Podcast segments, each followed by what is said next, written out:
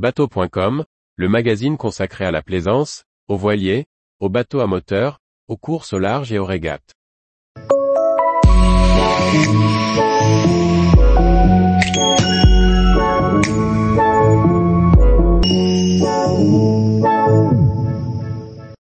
Dans un aber breton, quand le courant de marée sera-t-il le plus fort? Par François-Xavier Ricardou. En navigation en Bretagne, je remonte un aber. Mais comment savoir quand le courant sera le plus fort?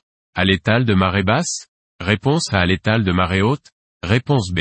À mi-marée? Réponse C. Chaque semaine, nous vous proposons une question sur le permis bateau.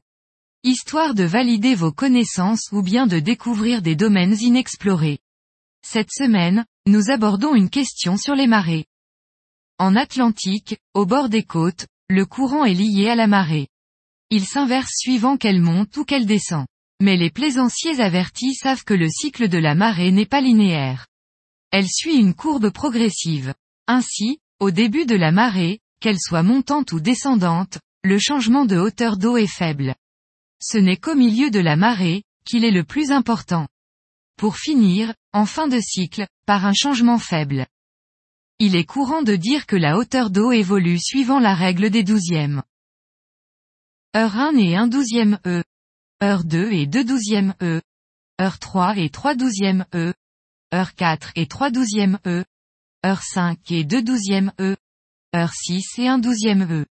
On voit bien qu'à mi-marée, heure 3 et 4, la mer va descendre, ou monter, de 2 par 3, douzième. C'est à cette période que le courant sera le plus fort. Tous les jours, retrouvez l'actualité nautique sur le site bateau.com. Et n'oubliez pas de laisser 5 étoiles sur votre logiciel de podcast.